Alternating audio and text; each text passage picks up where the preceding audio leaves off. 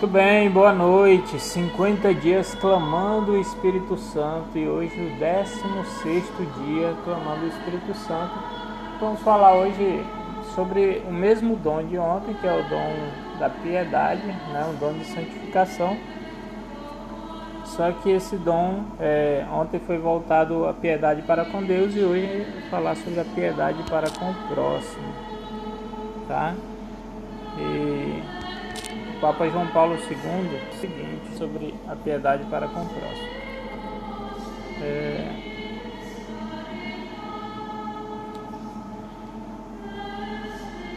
Mediante a piedade, o Espírito Santo ele sara em nosso coração todo tipo de dureza e abre ele a ternura para com Deus e com os irmãos. Né? É... o dom da piedade ele comunica a ternura como uma forma de abertura autêntica fraterna com o próximo, né? Que ela se manifesta como? Se manifesta através da mansidão, tá? Ser manso e humilde como Jesus nos falou, né? Como Jesus era.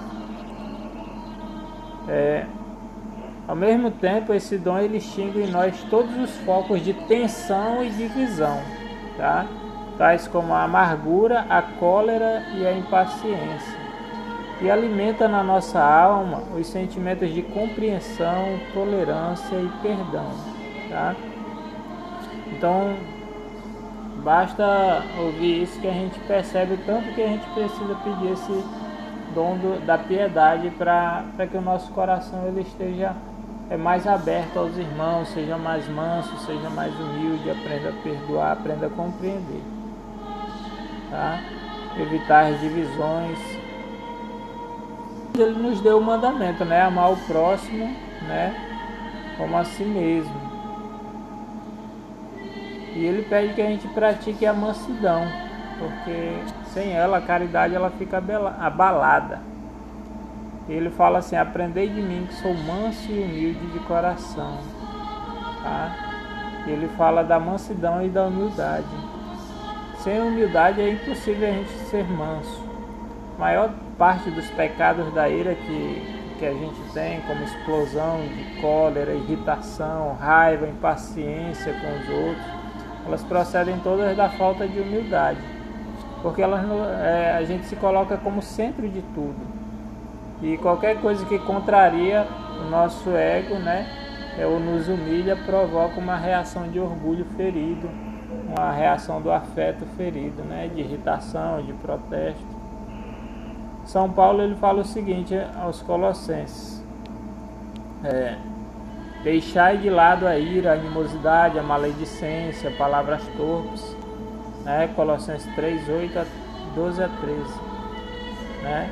E revestivos de entranhada misericórdia, de bondade, humildade, mansidão e paciência. Suportai-vos uns aos outros, perdoai-vos mutuamente. Né? Então ele fala para a gente aprender a, a, suportar os outros, ter compaixão, ter misericórdia, humildade, tá? E aqui vão algumas dicas práticas para a gente ver, é, ser manso e humilde. É, em primeiro lugar, a gente tem que rezar, pedir humildemente. Jesus, manso e humilde de coração, fazer o nosso coração semelhante ao vosso. E depois a gente colaborar com a graça, né, com o Espírito Santo, para a gente ser manso. Como? Né? A gente buscando meios de purificar o nosso caráter, modificando os nossos defeitos de caráter, né? Que às vezes são espinhos para nós. É, por exemplo, não repreender os outros quando a gente, a gente pode esperar um pouco antes de repreender alguém, né? Quando a gente fica indignado com algo, às vezes a gente no, no calor da ira a gente pode falar alguma palavra que ofenda, né? Então, bora esperar passar um tempo e depois a gente fala, né, repreende. Fazer um esforço para escutar pacientemente todos, às vezes até com um sorriso. Às vezes a gente não quer escutar, então a gente tem que fazer um esforço. Né? Não ficar se queixando toda hora que a gente sente dor, dor nas costas, dor de cabeça. Né? É, nunca usar frases tipo você sempre faz isso. De novo você está fazendo isso. Já é a terceira vez. Eu já estou cansado, eu não aguento mais. Entendeu? Evitar cobrança insistente ou antipática, né? e ajudar os outros com paciência, né? É, lembrar as coisas, mas sem, sem rispidez, sem arrogância, né? Evitar tudo isso. Não implicar com pequenos mal, mal hábitos das pessoas também. É, sabe aquela vez que alguém te pergunta alguma coisa e você é, pensa numa resposta, às vezes uma pergunta besta que a pessoa faz, você pensa numa resposta é, grande para dar e às vezes a gente dá uma resposta com ignorância, sendo que a gente podia dizer só sim ou não, né? Então algumas coisas que a gente pode evitar para poder se manter em paz, se manter manso, ter paciência, esperar, aprender a esperar. Quantas vezes a gente fica impaciente por algo, fala alguma coisa irritado porque tem que estar tá atrasado por alguma coisa, vamos esperar, tá? E outra coisa, mais dois pontos, a compreensão e o perdão, né? A gente, o que, que a gente pode fazer para melhorar na compreensão e no perdão, tá?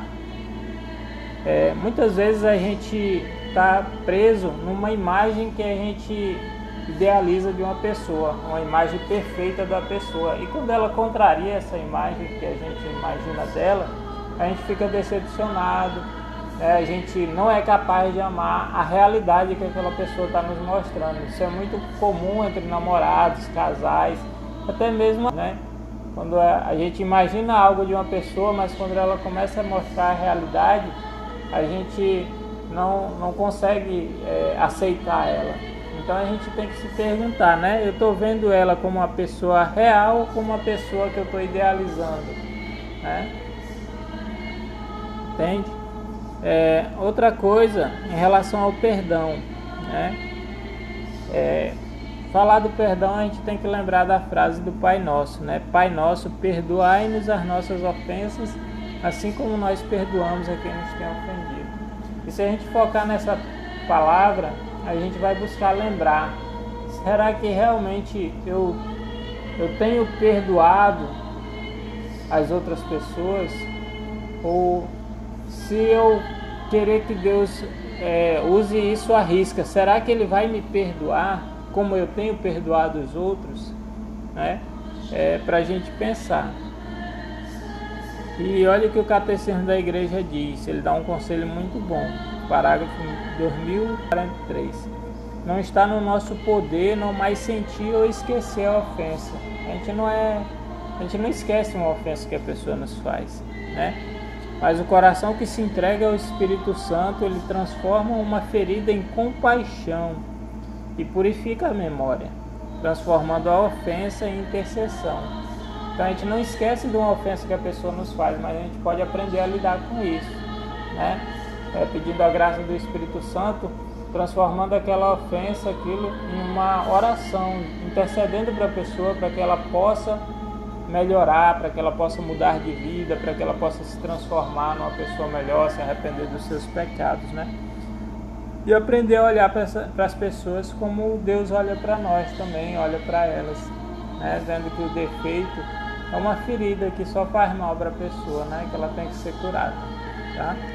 Então peçamos a graça ao Espírito Santo que ele nos ajude a nos dê o dom da piedade para com o próximo, nos ajude a ser mansos, humildes, nos ajude a ser pacientes, compreensivos e nos ajude a perdoar o próximo, suportando uns aos outros. Amém.